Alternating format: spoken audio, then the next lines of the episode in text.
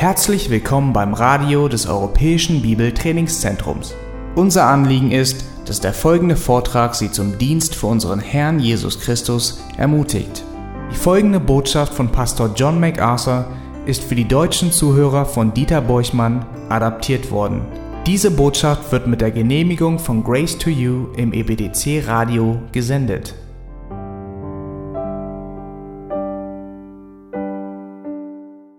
Lasst uns gleich unsere Bibeln bei Kapitel 24 im Matthäus Evangelium aufschlagen. Matthäus Kapitel 24. In diesem Kapitel werden die Ereignisse um die Rückkehr des Herrn Jesus Christus für uns detailliert und direkt von Jesus selbst beschrieben. Was für ein wunderbares Privileg, dass wir diesen großartigen Text studieren können. Wisst ihr, die Menschen in unserer Welt wünschen sich immer, dass die Zeiten sich irgendwie zum Guten wenden. Dass es irgendwann mal eine bessere Zeit gibt, dass der Kummer und die Sorgen, von denen unsere menschliche Gesellschaft geplagt wird, sich irgendwann mal lindern oder dass sie geringer werden. Aber die Botschaft der Schrift lautet, dass noch eine sehr viel schlimmere Zeit kommen wird, bevor die Dinge besser werden. Die menschliche Gesellschaft muss sich sogar auf eine Zeit vorbereiten, die schlimmer sein wird als alles, was je zuvor stattgefunden hat. Und das sehen wir in Vers 21. Schaut euch das einmal kurz an. Da heißt es, denn dann wird eine große Drangsal sein, wie von Anfang der Welt bis jetzt keine gewesen ist und auch keine mehr kommen wird. In dieser sehr kurzen Aussage des Herrn Jesus, dass der Welt eine Zeit bevorsteht, die schlimmer sein wird als jede andere, die sie erlebt hat, sehen wir die große Drangsalzeit. Er gibt dieser Zeit einen Namen, das ist die große Drangsal. Und das ist nichts Neues, das haben die Propheten im Alten Testament schon vorhergesagt. Es ist eine Zeit gewaltiger Unruhen und die ganze Welt wird davon betroffen und sich allerdings auf die Nation Israel konzentriert. Und um zu sehen, wie die Propheten Israels darüber gesprochen haben, lasst uns einmal kurz zu Jesaja Kapitel 10 gehen. Jesaja Kapitel 10.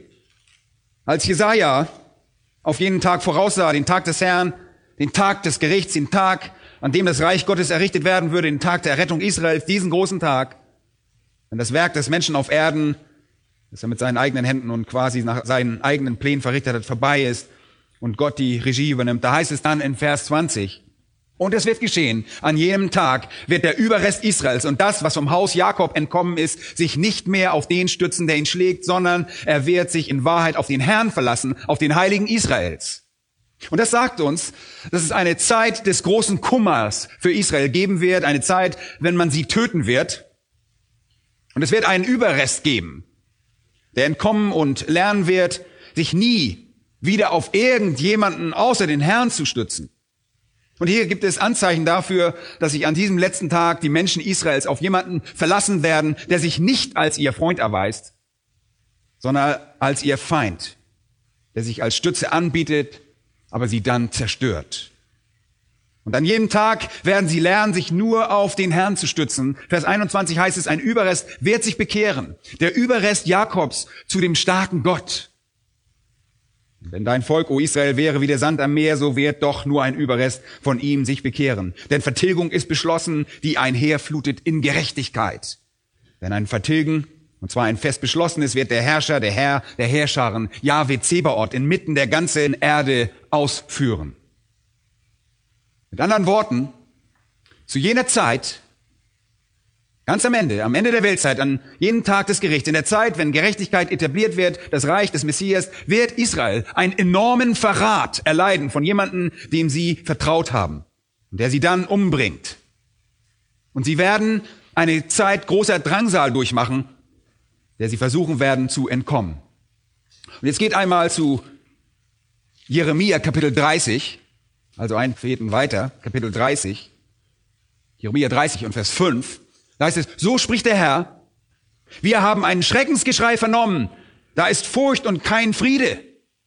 Jeremia sieht weit in die Zukunft und er sieht keinen Frieden, er sieht Furcht und Zittern und dann fährt er fort und sagt, fragt doch und seht, ob auch ein Mann gebiert.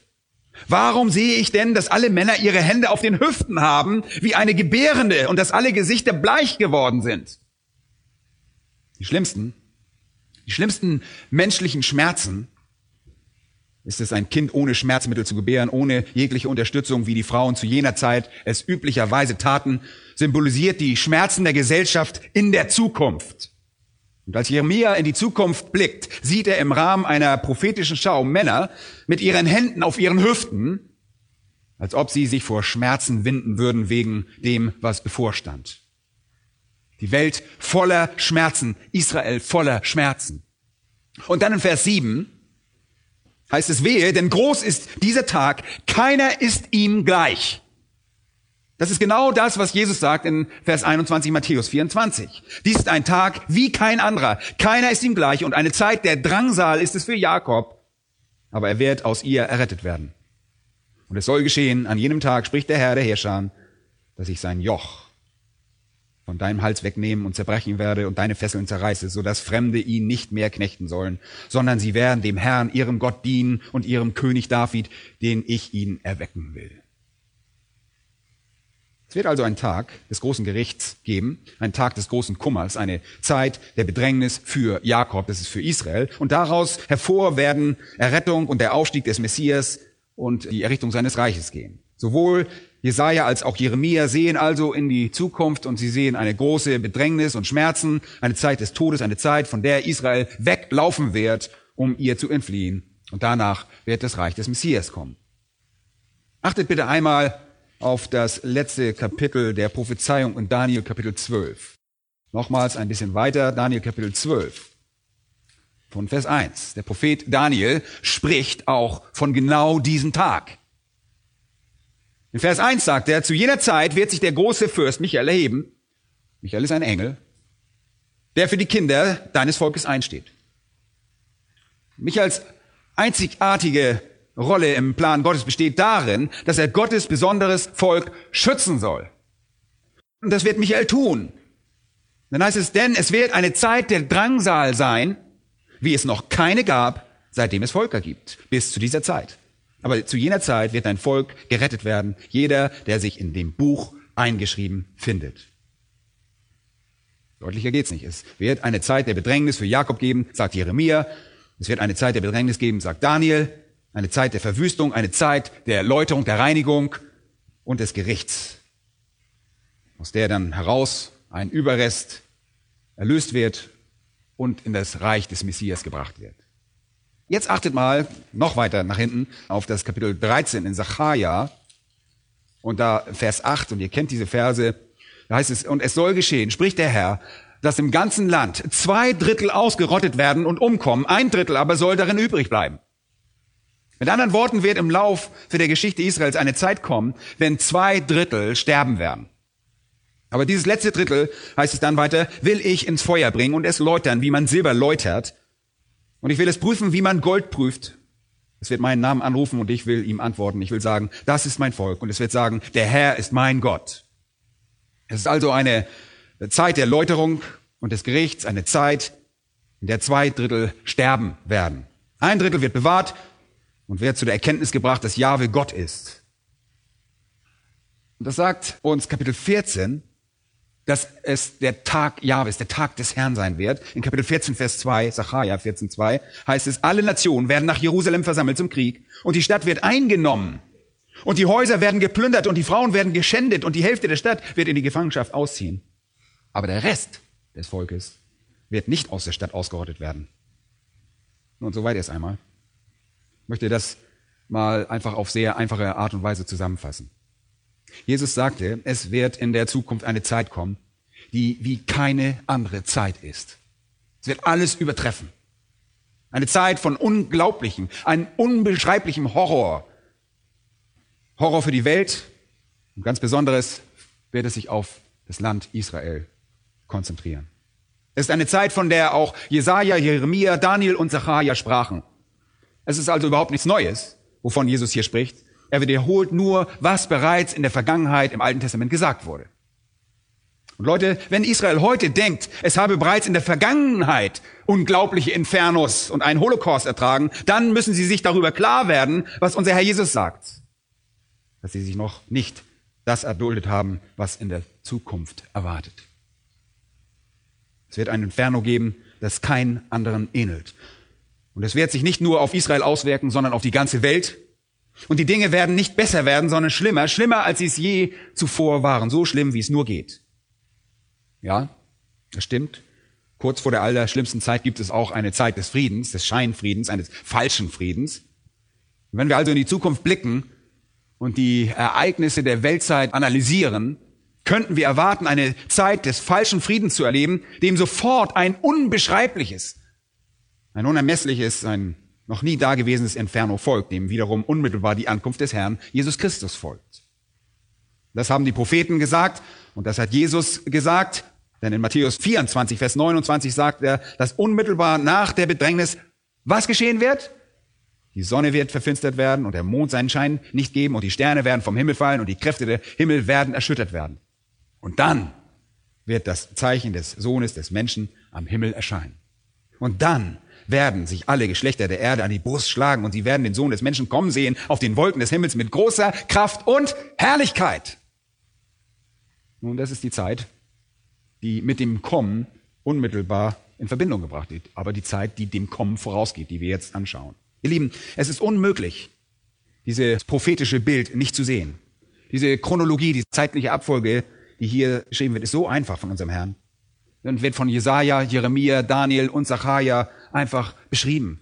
Eine Zeit großen Kummers, großer Bedrängnis für die Welt, die sich auf die Nation Israel konzentriert, gefolgt von der läuternden Errettung Israels und der Ankunft des Messias. Und er wird dann sein herrliches Reich aufrichten. Jesus hält hier also eine Predigt, die sich auf seine Wiederkunft bezieht. Aber es ist eine Predigt, in der es nicht nur um seine Wiederkunft geht, sondern auch um die Zeit davor, die er selbst in Vers 21 die große Drangsal bezeichnet. Und das ist es, was uns diesen Text bringt. Was hat uns zu dieser Predigt geführt oder was hat ihn dazu geführt? Kurze Wiederholung. Warum hält er diese Predigt und vor wem hält er sie in Kapitel 24? Nun, Jesus hat die letzte Woche seines irdischen Lebens begonnen. Am Freitag wird er sterben. Er hat also nicht viel Zeit übrig. Er ist den ganzen Tag im Tempel. Am Dienstag hat er den Tempel geläutert, hat die Geldwechsler, die Käufer und die Verkäufer, hat er einfach rausgeschmissen. Und nachdem er ihn äh, am Dienstag geläutert hatte, konnte er dorthin zurückkehren, ohne dadurch in irgendeiner Weise entehrt zu werden. Und das tat er. Er nahm seine Jünger und lehrte sie den ganzen Tag. Anfangs lehrte er öffentlich, als er in dem Gedränge dieser Menschenmenge dort auf dem Tempelplatz war, weil es die Woche des Passafestes war. Aber nach einigen seiner Lehren waren die Führer Israels so verärgert und unterbrachen ihn und begannen ihn einfach zu fragen und sagten, hey, sag mal, mit welcher Vollmacht tust du diese Dinge eigentlich? Wer hat dir die Erlaubnis gegeben, die Dinge zu lehren, die du lehrst und zu tun, was du tust? Und damit verwickelten diese falschen jüdischen Führer ihn in einen Dialog, der den ganzen restlichen Teil des Tages in Beschlag nahm. Und das Ergebnis dieses Dialogs war im Grunde genommen eine Gelegenheit für ihn, der Tatsache Ausdruck zu verleihen, dass Gott Israel jetzt beiseite stellen würde. Über Jahrhunderte war die Nation Israels der Wächter, waren sie die Haushalter über die Geheimnisse über Gottes Wort gewesen. Sie waren Wächter von Gottes Wahrheit, aber all das würde sich ändern, weil Gott ihnen das Reich nehmen und einem anderen Volk geben würde. Ein Volk, das es mehr verdiente als sie. Und das hat er sehr unmissverständlich in Kapitel 21, Vers 43 gesagt. Und zwar so ausdrücklich, wie das nur möglich war. Dort steht, das Reich Gottes wird von euch genommen werden und einem Volk gegeben werden, das dessen Früchte trägt. Ein Volk, das die Früchte dieses Reichs hervorbringen wird. Er sagte den jüdischen religiösen Führern klipp und klar, dass sie als Nation nicht mehr dazu bestimmt waren, Gottes Volk zu sein. Ihr seid nicht mehr dazu berufen, die Wächter von Gottes Wahrheit zu sein. Und wie wir in Römer Kapitel 11 erfahren, setzte Gott sie zwar nur vorübergehend ab, aber es war dennoch sehr real. Er sagt zu ihnen, das Reich wird einem Volk gegeben werden, das die wahre Frucht hervorbringen wird. Und vergesst nicht Kapitel 22, wo er bei seiner Begegnung mit den Führern am Mittwoch, also in der Passionswoche, diesen ein Gleichnis über ein Hochzeitsmahl gibt, das ein König für seinen Sohn ausrichtet. Und alle geladenen Gäste, die übrigens Israel symbolisieren, weigern sich der Einladung Folge zu leisten. Da heißt es Kapitel 22 und Vers 7, als der König das hörte, wurde er zornig, sandte seine Heere aus und brachte jene Mörder um und zündete ihre Stadt an. Mit anderen Worten, wird Gott sein Gericht über ein Volk ergehen lassen, das sich weigert, zum Hochzeitsmahl seines Sohnes zu kommen. Und dann schaut man Vers 9, 22, 9. Dann sprach er zu seinen Knechten, darum geht hin, an die Kreuzungen der Straßen und ladet zur Hochzeit ein, so viele ihr findet.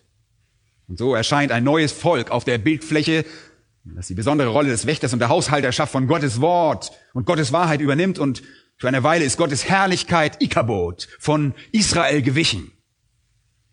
Der Höhepunkt dessen findet sich dann in 23 Vers 37 in der letzten öffentlichen Predigt von Jesus wir haben schon darüber gesprochen, seiner letzten Botschaft an die Bevölkerung Israels. Seine letzten Worte an die religiösen Führer sind was? Jerusalem, Jerusalem, die du Propheten tötest und steinigst, die zu dir gesandt sind. Wie oft habe ich deine Kinder sammeln wollen, wie eine Henne ihre Küken unter die Flügel sammelt. Aber ihr habt nicht gewollt. Siehe, euer Haus wird euch verwüstet gelassen werden.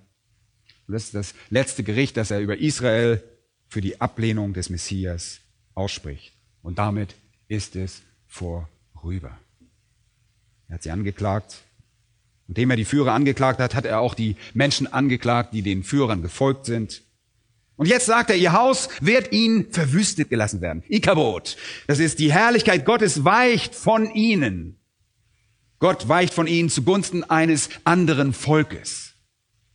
Und das ist nur gut, dass die Predigt nicht in Vers 38 endete. In Vers 39 sagte er, denn ich sage euch, ihr werdet mich von jetzt an nicht mehr sehen, bis ihr sprechen werdet, gepriesen sei der, der da kommt im Namen des Herrn. Und das ist ein messianischer Beiname. Als Jesus in der Stadt einritt, paar Tage zuvor, und das Volk Hosianna, den Sohn Davids, riefen, sagten sie, gepriesen sei der, welcher kommt im Namen des Herrn. Und das ist eine messianische Bestätigung. Und er sagt zu ihnen, ihr werdet mich erst wiedersehen, wenn ihr mich als euren Messias anerkennt. Und das gibt Hoffnung. Denn das sagt uns, dass obwohl Israel wegen ihrer Ablehnung des Messias verwüstet werden wird, ein Tag kommen wird, wo sie ihn tatsächlich anerkennen werden und dann wiederum sprechen, gepriesen sei der, welcher kommt im Namen des Herrn. Ist nicht wunderbar? Das ist genau das, was Zachariah sah, als er sagte, sie werden auf ihn sehen, den sie durchstochen haben. Ja, sie werden um ihn klagen, wie man klagt über den eingeborenen Sohn. Nun, das Haus Israel wird zwar wirklich verwüstet werden, aber es gibt eine Zeit in der Zukunft, wenn es, dieses Volk, seinen Messias anerkennen wird. Und jetzt müsst ihr euch die Jünger zu diesem Zeitpunkt noch einmal vorstellen, denn sie hören all dem zu. Sie hören die Predigt, die das System der Religion in Israel verheert. Sie sehen, dass Jesus den Tempel läutert. Sie wissen, dass er ein böses und heuchlerisches System beendet. Und sie hören, wie er in Kapitel 24, Vers 2 über Zerstörung spricht, wie der Tempel vollkommen niedergerissen werden wird und nicht ein Stein auf dem anderen bleiben wird. Und genau das geschah. Das wisst ihr bis ins kleinste Detail und so sehen Sie, wie er all diese Aussagen über Verwüstung und Zerstörung hervorbringt. Nun, macht Ihnen das irgendwas aus? Nein, nicht wirklich. Denn wie wir bereits zuvor gesagt haben und wie ihr sicherlich noch wisst, und wir werden es nicht nochmal wiederholen, hätte jeder der Jünger der ein Student der Schrift war, gewusst, dass es im Reich einen neuen Tempel geben muss, und zwar den Tempel, der den Vorgaben aus Hesekiel 40 bis 48 entsprechen musste. Der wunderbare, herrliche Tempel aus Hesekiel 40 bis 48. Oh, und sie hätten überhaupt gar kein Problem damit gehabt, wenn jetzt die Zerstörung kommen würde, dass der Tempel dem Erdboden gleichgemacht würde. No, sie hätten kein Problem damit, dass er die heuchlerische Religion verwüstete, wie die Propheten es angekündigt hatten. Das haben die Propheten zumindest vorausgesagt. Wenn Sie also Jesus sagen hören, dieser Tempel würde niedergerissen werden und ihr werdet mich erst sehen, wenn ihr sagt, gepriesen sei der, welcher kommt im Namen des Herrn, dann stellen Sie sich was vor? Dass er den Tempel sehr bald niederreißen wird und in voller messianischer Präsenz auftreten wird und zurück sein wird, um sein Reich zu errichten. Ihr wisst noch, Sie sahen keine zeitliche Lücke zwischen dem ersten und zweiten Kommen, sondern sie sahen das, wie die Propheten es sahen. Und die Propheten haben es nicht beschrieben. Sie haben nicht ein erstes Kommen und dann eine lange Lücke dazwischen und dann ein zweites Kommen beschrieben. Das haben sie nicht gesehen. Deshalb ist die Zeit dazwischen als Geheimnis bekannt, das im Alten Testament verborgen war. In Vers 3 sehen wir also Spannung und Erwartung und sie haben jetzt die Tempelanlage verlassen und wer da war, kann sich das noch viel besser vorstellen. Nur Jesus mit seinen Jüngern heißt es, sie sind auf dem Rückweg über den Ölberg nach Bethanien, wo sie unterkommen würden bei der Familie des Lazarus. Und Jesus stoppt oben auf dem Berg. lässt sich nieder und sie fragen ihn, wann wird das sein? Und ihr könnt euch diese fiebrige Erregung der Jünger vorstellen. Sie denken, jetzt geht's gleich los. Und nach dem, was sie alles erlebt hatten, ist das nicht verwunderlich. Wann? Wann wird es soweit sein? Und selbst später in der Apostelgeschichte sind sie immer noch nicht damit zufrieden. Da sagen sie, stellst du in dieser Zeit für Israel das Reich wieder her? Sie glaubten, es stünde unmittelbar bevor. Und sie fragen nicht nur nach dem Zeitpunkt, sondern Vers 3 auch, was ist das Zeichen deiner Ankunft? Das Wort Ankunft, Parousia, bedeutet Gegenwart im Sinne von Präsenz. Es bedeutet nicht, dass sie dachten, er würde weggehen und dann irgendwie wieder zurückkommen, sondern sie dachten, er würde in seiner ganzen Präsenz, in seiner ganzen Gegenwart, in seiner vollen messianischen Herrlichkeit kommen. Das haben sie geglaubt. Was ist das Zeichen deiner Ankunft und der Vollendung des Zeitalters? Wonach sollen wir Ausschau halten? Das wollten sie wissen.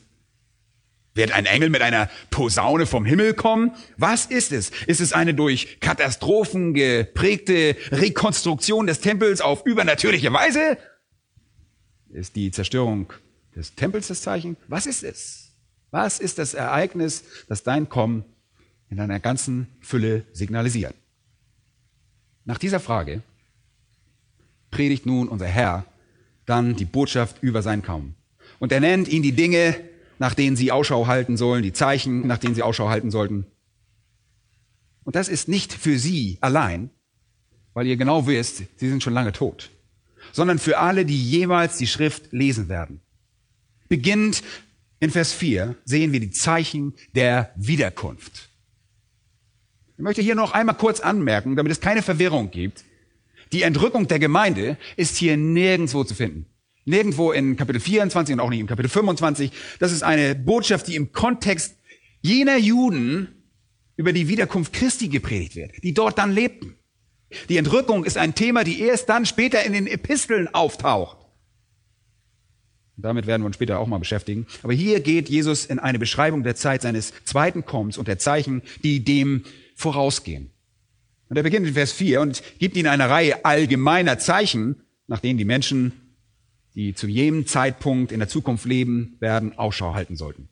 Und er sagt ihnen nicht, wann in der Zukunft, denn selbst Jesus verzichtet auf dieses zeitliche Wissen, während er in Knechtsgestalt ist. Jeder Gläubige sollte mit einem Gefühl des unmittelbaren Bevorstehens leben und deshalb gibt es keine Zeitangaben. Er nennt ihnen einfach Zeichen. ihr wisst, das erste Zeichen war was? Verführung.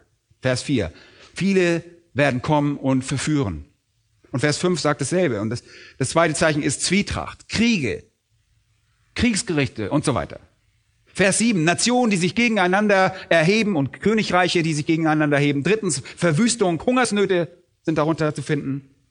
Erdbeben und dergleichen. Das vierte Zeichen ist Entweihung, Vers 9. Sie werden die Heiligen ausliefern. Fünftens war Abtrünnigkeit, wir haben schon darüber gesprochen. Viele von ihnen werden Anstoß nehmen, heißt es, und einander verraten und einander hassen und so weiter. Und schließlich war das letzte Zeichen Verkündigung. Vers 14. Die weltweite Verkündigung des Evangeliums des Reiches. Jesus sagt also, haltet Ausschau, haltet eure Augen offen nach Verführung, Zwietracht, Verwüstung, Entweihung, Abtrünnigkeit und dieser Verkündigung. Das sind die Zeichen. Und wir sind diese schon bereits im Detail durchgegangen. Wir wollen das auch nicht wiederholen. Und ich habe auch einige Parallelen aus der Offenbarung von Kapitel 6 bis Kapitel 19 aufgezeigt. Keines dieser Zeichen geschah im Gemeindezeitalter. Keines davon geschah bei der Zerstörung von Jerusalem. Hört gut zu. Ab Vers 4 gibt es keine Diskussion über die Zerstörung des Tempels oder Jerusalems. Das ist diesem Text absolut fremd. Es gibt hier keinen Verweis auf die Zerstörung Jerusalems 70 nach Christus. Das ist in der Zukunft vor der Ankunft unseres Herrn Jesus Christus, was hier geschrieben ist. Und die Zerstörung Jerusalems war ein Gericht für die damalige Zeit gerichtet an die Menschen jener Zeit. Sie ist nicht das Ende der Weltzeit, auch nicht das Zeichen der Ankunft des Messias. Das liegt in der Zukunft, diese Zeichen. Diese sechs Dinge markieren also die Endzeit und ich habe euch den Schlüssel dafür gegeben und er ist in Vers 8 und es liegt bei dem Bild der Wehen. All diese Dinge um Vers 8 herum sind Anfang der Wehen. Und einige Übersetzungen haben leider Not da, wenn das so übersetzt ist. Ich glaube, die Luther macht. Dann hilft uns das bei der Interpretation des Textes überhaupt nicht. Es ist und geht um das Wort wehen und das ist der griechische Ausdruck und wehen treten ganz am Ende einer Schwangerschaft auf und nicht am Anfang. Und wenn Wehen einsetzen, Leute, dann wisst ihr was? Dass die Geburt kurz bevorsteht. Und Jesus hatte absichtlich diese Illustration der Wehen ausgewählt, so wie die alten Propheten sahen, die gleich einer Gebärenden die Schmerzen durchlebten, die das Reich Gottes einleiten würden. Und all diese Ereignisse häufen sich an in dem Moment, in dem das Reich Gottes kommt und sie verlaufen parallel zu den Siegeln und zu den Posaunen und zu den Sonnenschalen aus dem Buch der Offenbarung. Wehen sind deshalb sehr anschaulich, ein plastisches Bild. All diese Dinge haben also nichts mit der Entrückung der Gemeinde zu tun. Nur dem nochmal vorzubeugen, dass es nicht hier Schwierigkeiten gibt. Sie haben nichts mit der Zerstörung Jerusalems zu tun. Sie haben vielmehr etwas mit der Zeit der Bedrängnis und der Beschleunigung schmerzlicher Ereignisse zu tun, die die Errichtung des messianischen Reiches herbeiführen. Jesus vermittelt ihnen also dieses große Bild allgemeiner Dinge. Aber hört gut zu. Er weiß, dass das nicht wirklich hinter ihrer Frage steht. Denn die Frage lautet, was ist das Zeichen? Singular. Was ist das eine Ereignis, das uns signalisiert, dass die Zeit gekommen ist? Ist es, dass wir Kriege sehen? Oder Verführung oder Verführer oder Abtrünnige? Dass wir sehen würden, dass das Evangelium verkündigt wird? Nun, all das können wir heute auch schon sehen, oder? Es könnte viele Dinge geben, die wir sehen. Wie wissen wir, dass der Zeitpunkt gekommen ist? Also sagt er, okay, ich werde euch ein Zeichen geben, das die ganze Sache einleitet. Und das finden wir in unserem heutigen Predigtext. Vers 15. Er gibt ihnen also einige allgemeine Zeichen, die wehen ganz am Ende der Weltzeit, die die Geburt des Reiches Gottes einleiten. Aber hier gibt er ihnen den Auslöser, der all das in Bewegung setzt. Das ist wirklich ein fantastischer Vers und wir werden heute über diesen Vers natürlich nicht hinauskommen. Er enthält so viele wichtige Wahrheiten.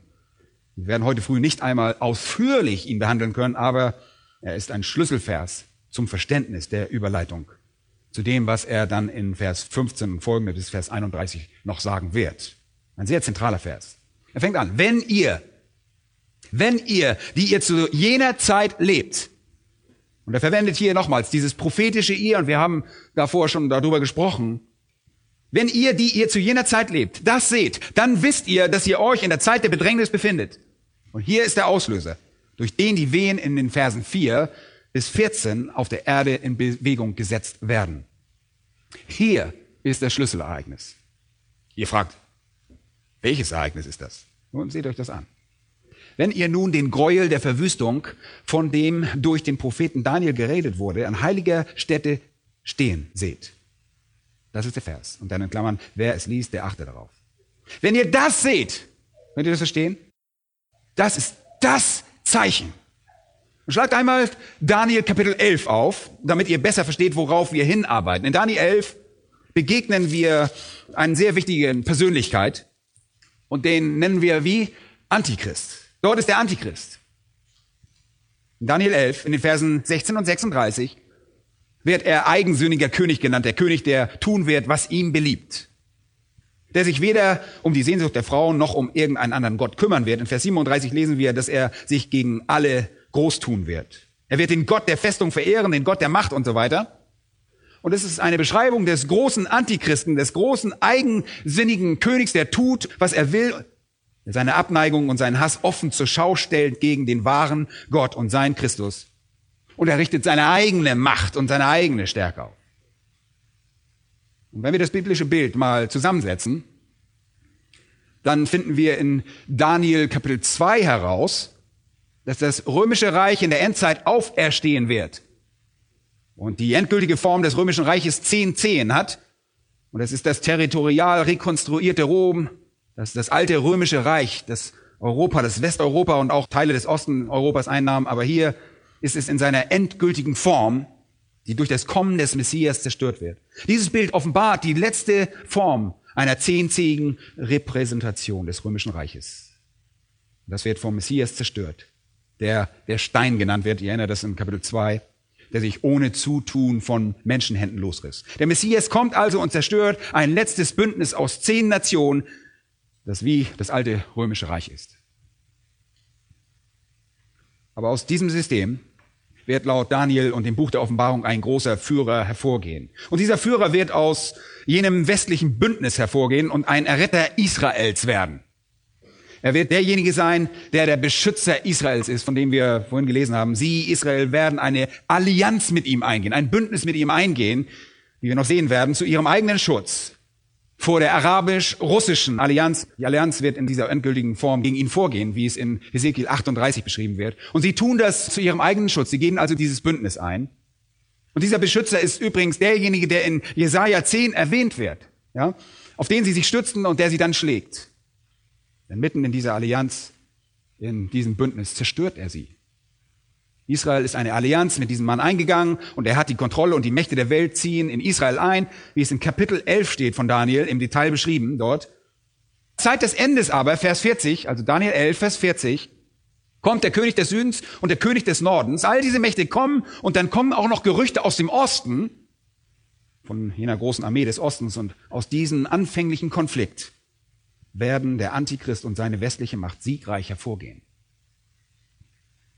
Aber es ist zu diesem Zeitpunkt, wo er auch seine Allianz mit Israel geschlossen hat und Israels Beschützer geworden ist, dass die Welt kommt, um ihn zu bekämpfen, um Israel zu bekämpfen und einzunehmen. Aber in jener Schlacht gewinnt er und er geht dann als Sieger hervor. Und als er gewinnt, begeht er den Gräuel der Verwüstung, wie wir in Daniel sehen werden. Lass uns mal erstmal zu Matthäus 24 zurückgehen. Matthäus 24. Wir wollen mal damit beginnen, all diese Fäden aufzunehmen und dann mal zusammenzufügen. In Matthäus 24 befassen wir uns jetzt nur mit diesem Vers, Vers 15. Wenn ihr nun den Gräuel, was genau ist ein Gräuel? Delugma, ein komisches Wort, aber kann man kaum aussprechen. Delugma, das Wort bedeutet im Prinzip etwas abscheulich, etwas, das verabscheuungswürdig, etwas, das für Gott absolut widerwärtig ist. Das wird in erster Linie verwendet, über Dinge zu reden, die mit einer Form von Götzendienst zu tun haben. Und es wird in Offenbarung Kapitel 17, Verse 4 und 5 verwendet, um über die Gräuel der falschen religiösen Systeme zu sprechen, die als Geheimnis und Babylon, die große Mutter, die Mutter der Huren bezeichnet wurden. Und es wird auch in Offenbarung Kapitel 21, 27 verwendet, um über die Tatsache zu sprechen, dass es im endgültigen Himmel, im neuen Himmel nichts geben wird, das Gräuel verübt oder Gott widerwärtig ist. Und das Alte Testament assoziiert diesen Begriff in erster Linie mit Götzenanbetung und Artefakten und Aktivitäten mit den Bräuchen und Ritualen, mit Zeremonien und Götzen, die mit dieser Götzenanbetung einhergehen. Er ist also ein Wort, das im Grunde genommen mit heidnischen Göttern zusammenhängt, mit Götzen, die dem einen wahren Gott einfach widerwärtig sind. Im Griechischen steht die Verwüstung in Verbindung mit dem Gräuel im Genitiv. Das bedeutet, dass es die verabscheuungswürdige Sache ist, die verwüstet. Okay? Dieser Gräuel verwüstet. Es ist diese verabscheuungswürdige Sache, die verwüstet, die ruiniert und entweiht. Es wird also in der Zukunft Israels ein großes Ereignis geben, bei dem eine götzendienerische Handlung vorgenommen werden wird, die für Gott ein Gräuel ist und die für Gott verabscheuungswürdig ist und das wäre zu Ruinierung und zur Zerstörung und zur Verwüstung und zum Verlust der heiligen Städte führen. Seht ihr das im Text? Seht ihr die heilige Stätte dort? Was genau ist diese heilige Stätte? Und manche Ausleger meinen, das wäre das Land, andere sagen, das wären die Menschen oder die Nation, wieder andere glauben, es ist die Stadt Jerusalem, aber es ist recht einfach. Was ist die heilige Stätte? In Apostelgeschichte 21 und Vers 28 wird sehr einfach beschrieben, was das ist. Und hier kommt Paulus nach seiner Reise zu den Heiden nach Jerusalem zurück und er wollte sein Bekenntnis nach, sein Bekenntnis zu den Juden bekräftigen. Er wollte zeigen und ihn vergewissern, dass er in keiner Weise irgendwie ein Verräter an ihn wäre. Und deshalb ging er in den Tempel, um sich zusammen mit seinen jüdischen Freunden einem Reinigungsritual zu unterziehen. Und als er dort drin war, waren dort auch einige Juden aus Kleinasien, die ihn dort gekannt hatten und wussten, dass er das Evangelium verkündigte. Und Sie zetteln einfach einen großen Aufstand an. Und dann in diesen Versen, Apostelgeschichte 21, 28, brachten sie folgende Anschuldigung gegen Paulus vor. Heißt es, ihr israelitischen Männer, kommt zu Hilfe. Dies ist der Mensch, damit meinen sie Paulus, der überall jedermann lehrt gegen das Volk und das Gesetz und diese Städte. Dazu hat er auch noch Griechen in den Tempel geführt und diese heilige Stätte entweiht. Heilige Stätte. Kann hier nichts anderes sein als was? Der Tempel. Es kann nichts anderes sein als der Tempel. Und ich sehe auch keinen Grund dafür, warum es in Matthäus 24 und Vers 15 irgendetwas anderes sein soll. Der Tempel ist diese heilige Stätte. Und das ist nicht wirklich was Neues. Das Alte Testament nennt es das Heiligtum. Es gab das Heiligtum und dann gab es natürlich noch das Allerheiligste. Aber der Ort in seiner Gesamtheit wurde als die heilige Stätte angesehen, der Ort, der für Gott abgesondert war. Und wir gehen davon aus, dass dies also in unserem Text der Tempel ist und darauf hinweist. Wenn diese Sache also im Tempel errichtet wird, befindet sich dort etwas, was Gott absolut verabscheut, ein Gräuel ist und als Folge den Tempel verwüstet, ruiniert und zerstört. Das ist die Folge. Ja, Gräuel der Verwüstung. Und ihr fragt vielleicht nun, woher wissen wir, was das ist? Schaut nochmal Vers 15 an. Das hilft uns dabei und gibt uns einen zentralen Hinweis. Seht ihr ihn dort? Es ist der Gräuel der Verwüstung, nicht nur irgendeine Verwüstung, nicht nur irgendein Ereignis, sondern das, von dem der Prophet Daniel gesprochen hat.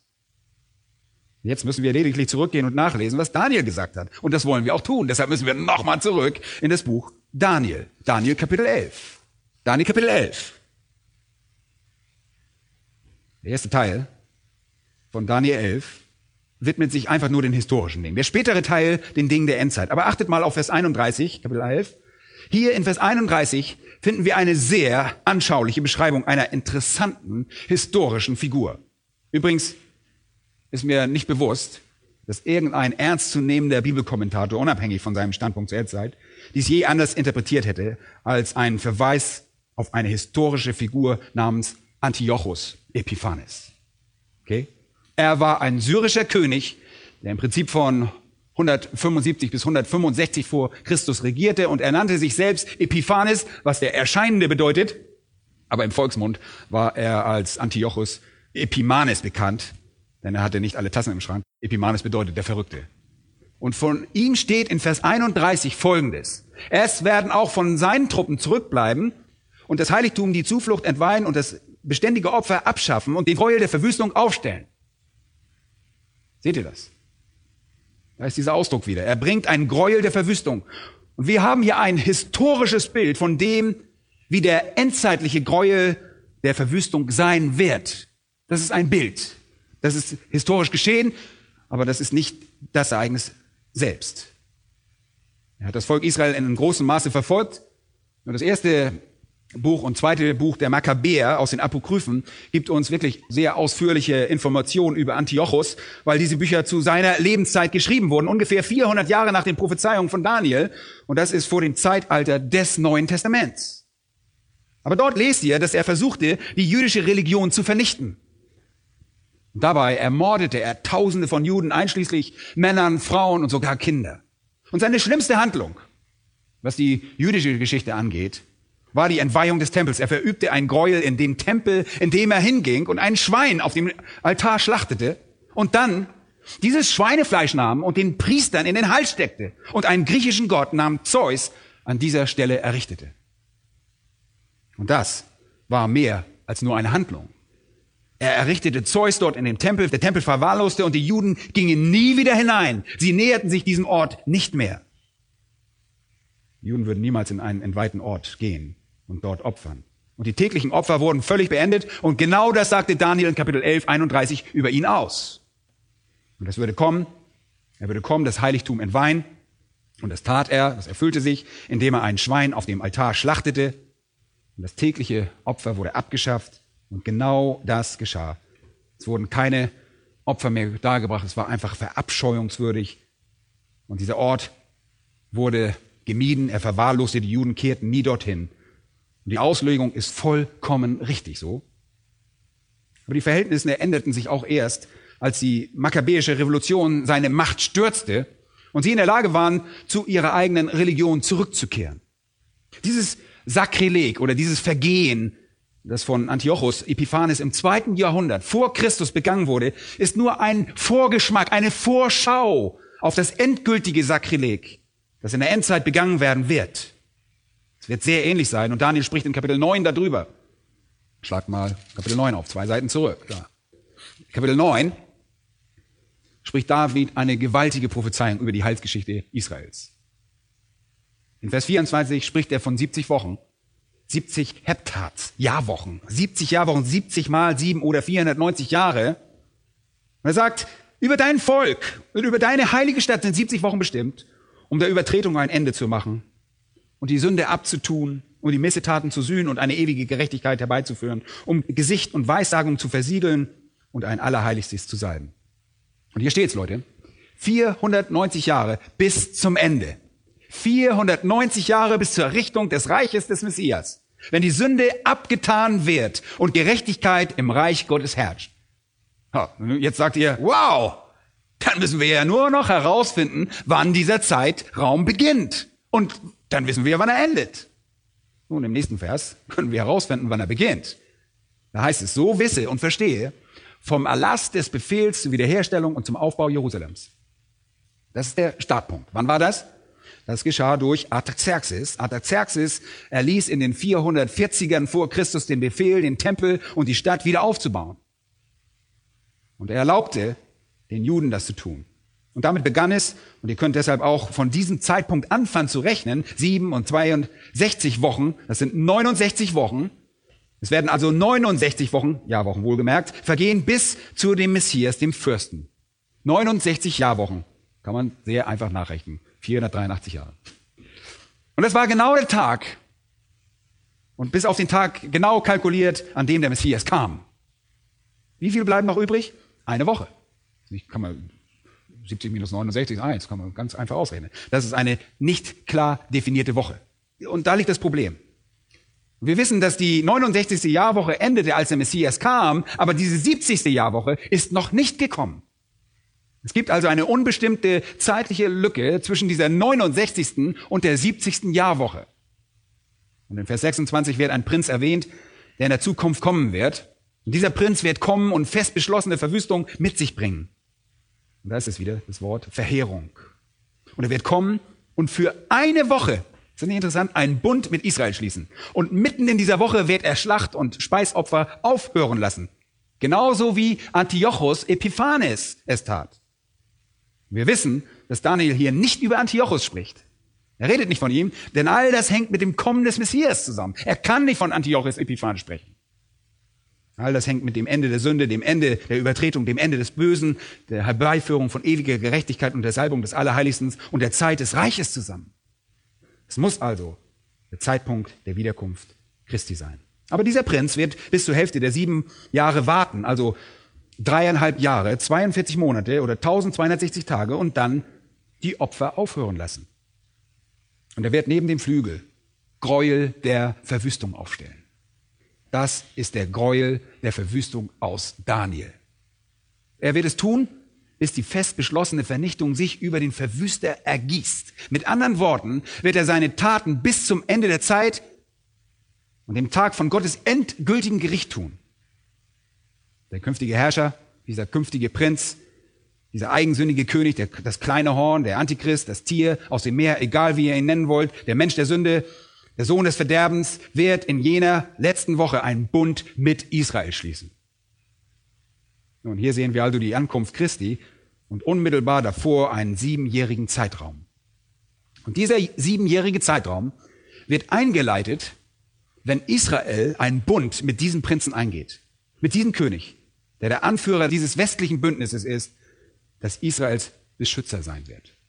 Das ist hochinteressant. Mitten in jener Woche aber wendet er sich gegen Israel, stoppt ihre Opfer, errichtet einen Götzen mitten im Tempel, stoppt all ihre Anbetung und veranlasst sie, den falschen Gott anzubeten, diesen falschen Götzen, bringt Gräuel über die ganze Stätte, sodass sie verfällt und die Juden nicht mehr in ihre Nähe gehen.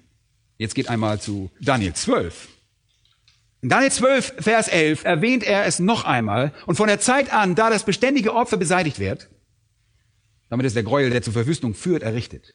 Bitte beachtet hier, dass berichtet wird, es geschieht nicht innerhalb eines Moments. Es ist nicht nur ein augenblickliches Ereignis, ein punktuelles Ereignis. Es wird dauerhaft dort stehen. Darum heißt es auch in Matthäus 24, unserem Text, Vers 15, dass er an heiliger Stätte stehen wird. Es ist keine vorübergehende Sache, sondern dieser Gräuel, er steht permanent dort. Und das wird diese Stätte ruinieren. Von der Zeit an, da das beständige Opfer beseitigt und der Gräuel der Verwüstung aufgestellt wird, sind es 1290 Tage, lesen wir jetzt. Oh, vielleicht sagt ihr, hey, wie kann das angehen? Von der Mitte aus betrachtet sind 1290 Tage, 30 Tage mehr als dreieinhalb Jahre. Wie kann das angehen? Woher sind die zusätzlichen 30 Tage gekommen?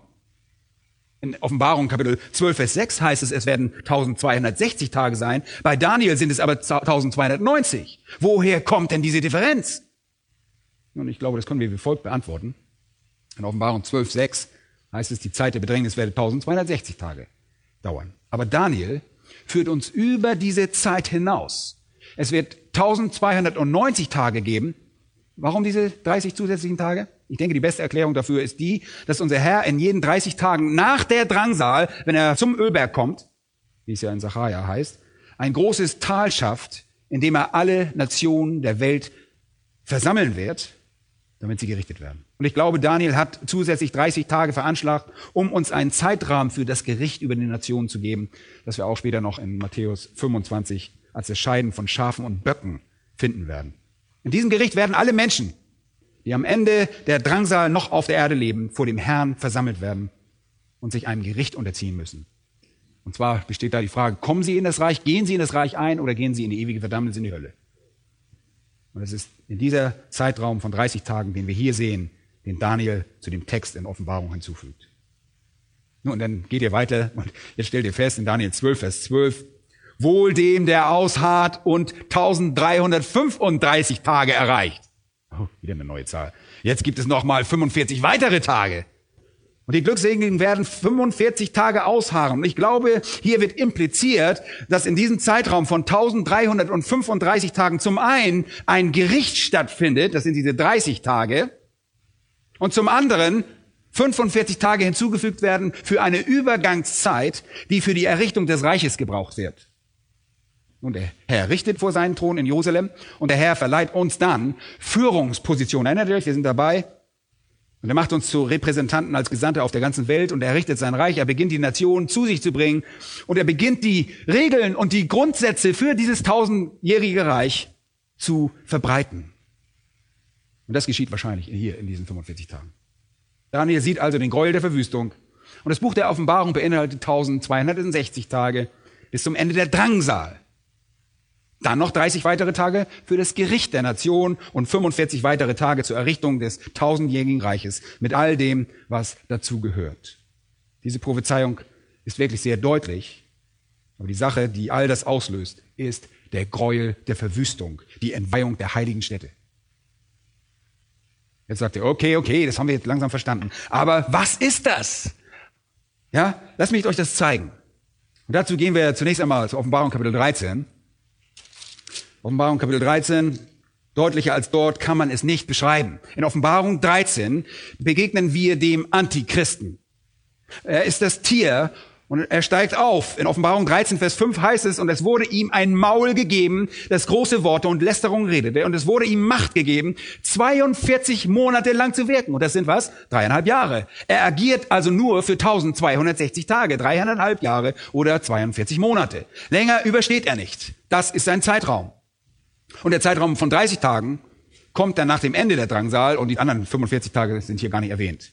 42 Monate redet er also seine Lästerung und er beginnt mit diesem netten und sehr friedlichen Pakt mit Israel.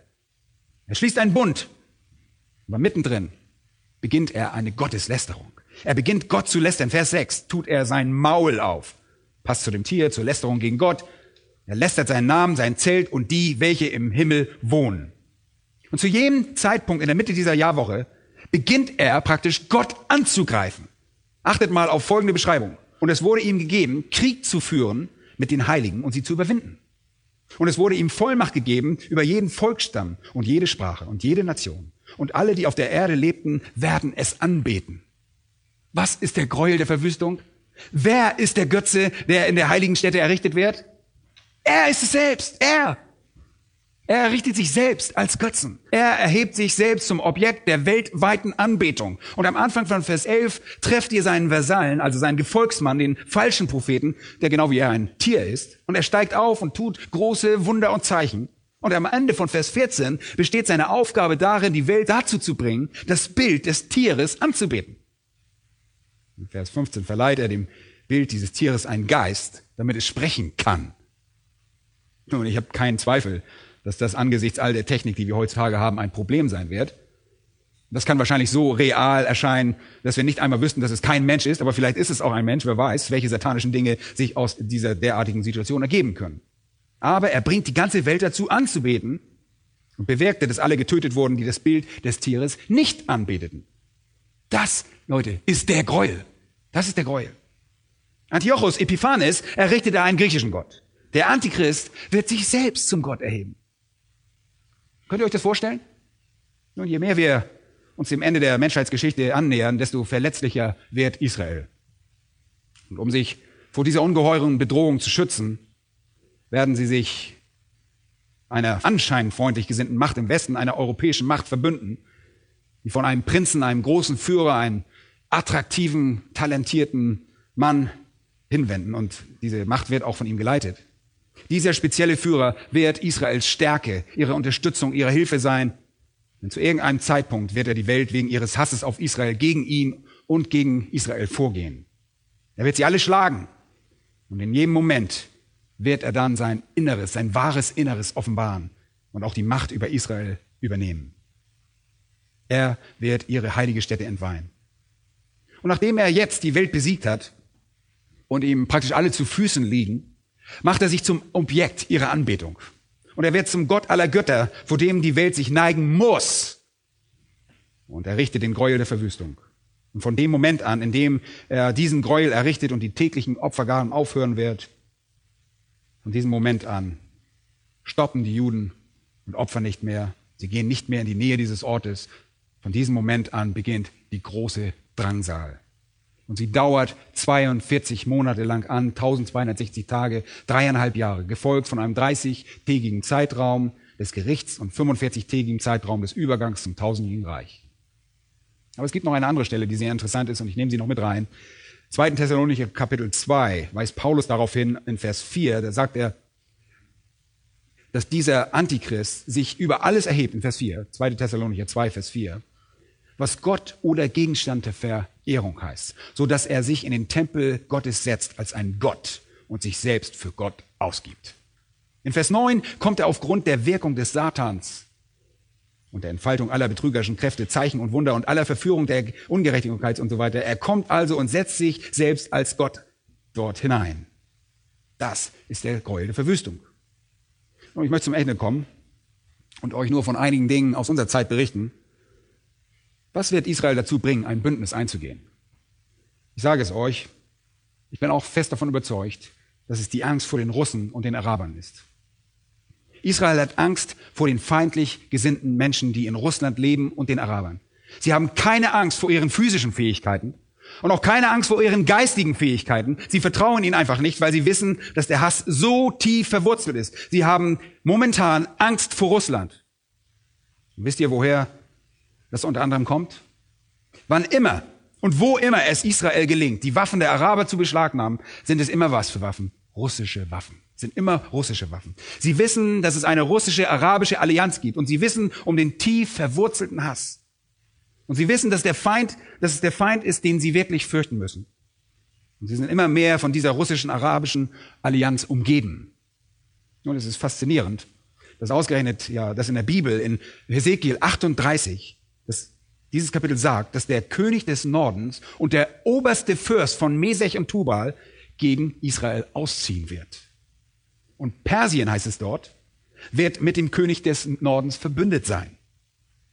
Und das frühere Persien bedeckte das Territorium, auf dem sich heute was befindet? Iran, Afghanistan. Und dazu lesen wir noch, dass er sich mit den Afrikanischen verbündet. Kusch, das ist Ägypten und auch der Sudan. Und Put, das ist Libyen im Süden. Und bis vor wenigen Jahren wussten wir nicht, warum gerade Libyen Bestandteil dieser Prophezeiung sein sollte. Inzwischen haben wir Ahnung davon, äh, wer Gaddafi ist. Und wir kennen seine Einstellung. Und es gibt eine kreisende russische Allianz, eine gewaltige Bedrohung für Israel. Und wir verstehen das nicht. Aber lasst mich euch helfen, das zu verstehen. Das Kernstück des Islams ist der dogmatische Glaube, dass der Islam triumphieren muss. Jeder, der sich nicht zu Mohammed als dem Propheten bekennt und zum Koran als ultimatives Wort Gottes, ist des Todes würdig. Es gibt islamische Nationen, deren gesamte Politik und Programmatik auf islamischer Theologie basieren. Und das sehen wir insbesondere am Iran und auch jetzt gerade an Libyen. Und das Ganze ist nicht nur eine Frage der Ideologie, es ist eine Frage der Theologie, denn Muslime glauben, dass ihr Gott ihnen Öl als Waffe gegeben hat, um den endgültigen Sieg zu erringen. Und bei all dem ist Israel eine riesige Beleidigung für den Islam. Und Israels militärische Siege sind für sie ein unbeschreibliches Gräuel. Deshalb muss Israel eliminiert werden. Aus diesem Grund sagt die Bibel, wird es einen Krieg nach dem anderen geben, alle innerhalb dieses so winzigen Landes, wo einst der Tempel stand, wo jetzt der Felsendom und die El-Aqsa stehen. Wir wissen, dass die islamische Welt den Juden hasst. Und es ist eine theologische Auseinandersetzung. Wisst ihr was? Abkommen, Verträge und Pakte bedeuten in diesen Regionen überhaupt nichts. Denn wenn Allah sagt, tötet Juden, dann töten sie die Juden. Dazu braucht es lediglich irgendeinen Ayatollah, so wie den Khomeini, der sagt, hey, tötet die Juden und die Juden werden getötet. So realistisch ist die Gefahr durch die Araber. Auf der anderen Seite wissen wir durch Insiderberichte, dass Russlands Hass genauso stark ist. Und dieser Bericht geht ein paar Jahre zurück, aber ist genauso aktuell. Ein ehemaliger, führender sowjetischer Journalist, der für die Isvestia und Pravda geschrieben hat, ein russischer Jude, geboren in Moskau, der an der Universität von Moskau in seinem Hauptfach marxistische Philosophie studiert hat, war selbst Radio- und Fernsehmoderator. Aber nachdem ihn die Ernüchterung eingesetzt hatte bei ihm, wurde er zu einem aktiven Dissidenten. Jemand, der von dieser politisch-ideologischen Meinung abwich. Und er reiste damals durch die ganze UdSSR und dokumentierte sowjetische Verstöße gegen die Helsinki-Vereinbarung, insbesondere in Bezug auf ihre Verfolgung von Juden und Christen. Schließlich wurde er Christ und er schrieb Folgendes, hört euch das an. Der Kommunismus war meine Religion. Als Kind handelte mein erstes Lied von Lenin, mein erstes Gedicht von Stalin. Mein Traum bestand darin, Mitglied der kommunistischen Partei zu werden. Fast 15 Jahre lang war ich das. Deshalb ist es so schwer für mich, meine marxistische Ideologie abzulegen, weil sie meine Religion ist. Ist es nicht eine wunderbare Idee, ein Paradies auf Erden zu errichten? Der Kommunismus ist die einzige Ideologie, die das verheißt. Seit 65 Jahren bekämpfen sie das Christentum und töten Millionen von Christen in sowjetischen Lagern und Gefängnissen. Der Kommunismus kann nur dort existieren, wo keine andere Ideologie existiert. Sie haben alle anderen Ideologien getötet. Aber das Christentum wächst weiterhin und deshalb stellt es eine solche Gefahr dar. Seit ich in den Westen gekommen bin, habe ich festgestellt, dass ihr Weststaatler auch eine Gehirnwäsche unterzogen wurdet. Hier ist es gut, liberal zu sein. Konservativ zu sein ist schlecht. Und wenn man einen Feind mit dem schlimmstmöglichen Schimpfnamen belegen will, nennt man ihn einen Nazi oder Faschisten. Niemals einen Kommunisten, obwohl Stalin weitaus mehr Menschen getötet hat als Hitler. Und jede kommunistische Gesellschaft heutzutage basiert auf Macht und Ermordung, Furcht und Gehirnwäsche. Hochrangige Gemeindefunktionäre aus der Sowjetunion kommen in den Westen, um über Religionsfreiheit in Russland zu sprechen. Die Sowjets benutzen diese Menschen als Diplomaten, als Teil ihrer Propagandamaschine, um euch glauben zu machen, dass es in Russland Gewissensfreiheit gebe. Als Junge in den Straßen von Moskau wurde ich viele Male geschlagen, weil ich Jude war. Dort herrscht echter Antisemitismus. Ich bin nur durch sehr ungewöhnliche Umstände in die Universität von Moskau gekommen. Und hier geht es weiter. Die Sowjetunion, die ja das mächtigste Reich in der Geschichte war, die heißt ja jetzt Russische Föderation, wie jedes andere Reich muss es weiterhin wachsen. Deshalb versucht es immer nach Afrika, in den Nahen Osten etc. zu expandieren. Aber der Nahe Osten ist für die Sowjets ein ganz besonderer Ort. Nicht nur wegen des Öls und der Militärstrategie, sondern weil die Sowjets die Juden hassen. Sowjetische Funktionäre hassen Juden aus tiefstem Herzen. Sie wollen den Staat Israel zerstören. Es gibt eine gewisse dämonische Dimension dabei, die sich einfach nicht erklären lässt. Soweit dieser Mann. Wow. Diese Aussagen sind schon ein paar Jährchen her, als es noch die Sowjetunion gab, aber wollt ihr etwas wissen, was diese Menschen angreifen werden und warum sie das tun? Sie greifen die Juden an. Warum tun sie das? Weil sie von Satan selbst dazu getrieben werden, der den Hass auf die Juden erzeugt hat, in seinem Versuch, dieses Volk endgültig auszulöschen. Und wenn ihr eine russisch-arabische Allianz wachsen seht, wisst ihr, dass das Bild der Prophezeiung sich zu einem Ganzen zusammenfügt. Denn das steht in der Schrift. Sie werden von dieser Macht umzingelt sein. Sie werden versuchen zu entkommen, indem sie eine Allianz mit einem Mann eingeben, der ebenfalls von Satan getrieben wird. Und sie denken, sie hätten Sicherheit gefunden. Und er entpuppt sich dann als ihr Verräter und er zerstört die Nationen der ganzen Welt, einschließlich Israel. Er macht sich selber zu Gott und das läutet die Drangsal ein.